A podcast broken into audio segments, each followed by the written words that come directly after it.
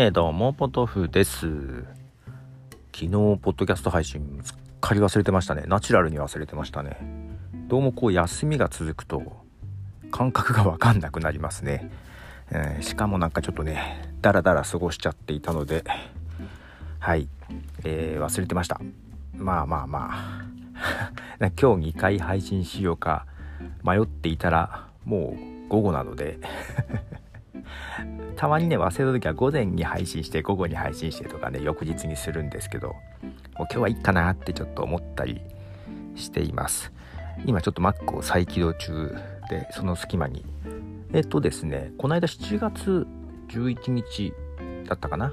なんであの時カフェに行った時にですねえっ、ー、とおもむろに収録させられたんですよ。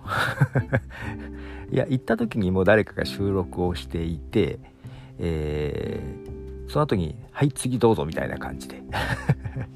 であのー、画面越し Zoom でね面識はありましたけども会うのは初対面。しかもその時なんであの時カフェで「初めまして」と挨拶をしたばかりのえー、とポッドキャスト番組「少し不思議ナイト」のゆうすけさんと2人で、えー、マイクを持たされましてですね。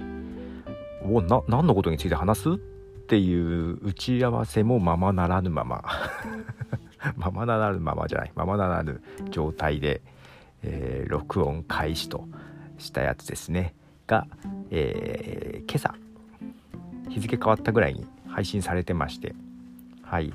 配信されております、えー、なんであの時放送部というポッドキャストかな、えー、よければお聞きください。大体15分ぐらいのものでした。まあ15分ぐらい。まあ正直あんま喋れないよね。なんだろう。だってさ初めましてじゃん？ほぼほぼ自己紹介というか自分のポッドキャストの話を少ししたらもう時間だよね。全然中身のない会話ですが私にとっては。ただその少し不思議ないとというポッドキャストのその確かね藤子 F 不二雄先生の、えー、短編集かなんかで少し不思議なナイトじゃない少し不思議とかいう話だったかな。なんかねタイトルは見覚えがあったんですよ。でそこから撮ったんだろうなとは思ってたんですけどもあの少し不思議の頭文字で SF だから藤子 F 不二雄の解釈の SF は少し不思議な話ってことですよっていうのがあったみたいね。それは知らなかったんでなるほどねと思って。はい。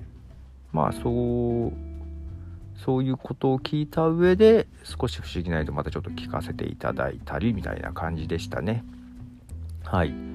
でえっ、ー、と、ゆうすけさんはですね、えっ、と、まだポッドキャスト始めて、6月から始めて、それまではリスナーだったということで、はい。まあなんか、えー、ほやほやな感じですが、ね。もうだから自分はもう ポッドキャストの紹介とかも別にいいやとか思ってたんで、はい。逆にゆうすけさんにフューチャーできて聞こえてたらいいなと思いながら、まあ、少し不思議ないとはユうスケさんとサッパさんのお二人で話していると。まあ言っても主に喋ってるのはユうスケさんなんですけどもね。はい。一人喋りだと自信がなかったので、えー、ということで相づち役というかサッパさんを迎えてという形で、えー、やられてると。またドラえもん、ドラえもんじゃん。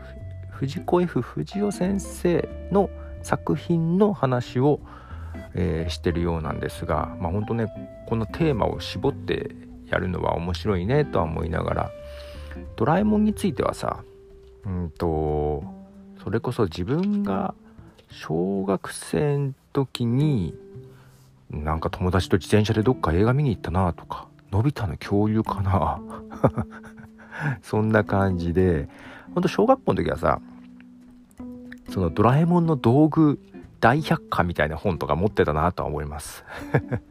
けどまあドラえもん以外はあそれはテレビだよね。パーマンとかなんかやってたなとか怪物くんとかなんかいろいろやってたなとは思いますけどもそんなに詳しくない。でいまだにドラえもんが、えー、確か設定では、まあ、家の中でも靴を履かないんで、えー、宙に浮いてるんですよね確か。けどなんか歩くと足跡つくよねみたいなね。なんかそういうのもありつつ。なんかそういうことがいろいろ書かれてた大百科みたいなやつは持ってたなと。あの頃はなんか。あれコロコロコミックだっけ？なんかなんか連載されてたんだっけな。うん。まあまあ知ってるんだけど、えー、まあ語るほど知らないですし。みたいな感じですが。はい、えー、とりあえずあの人の番組に出たぞっていうところと、えー、冒頭と最後。まあ冒頭はほとんど読んでないな俺は。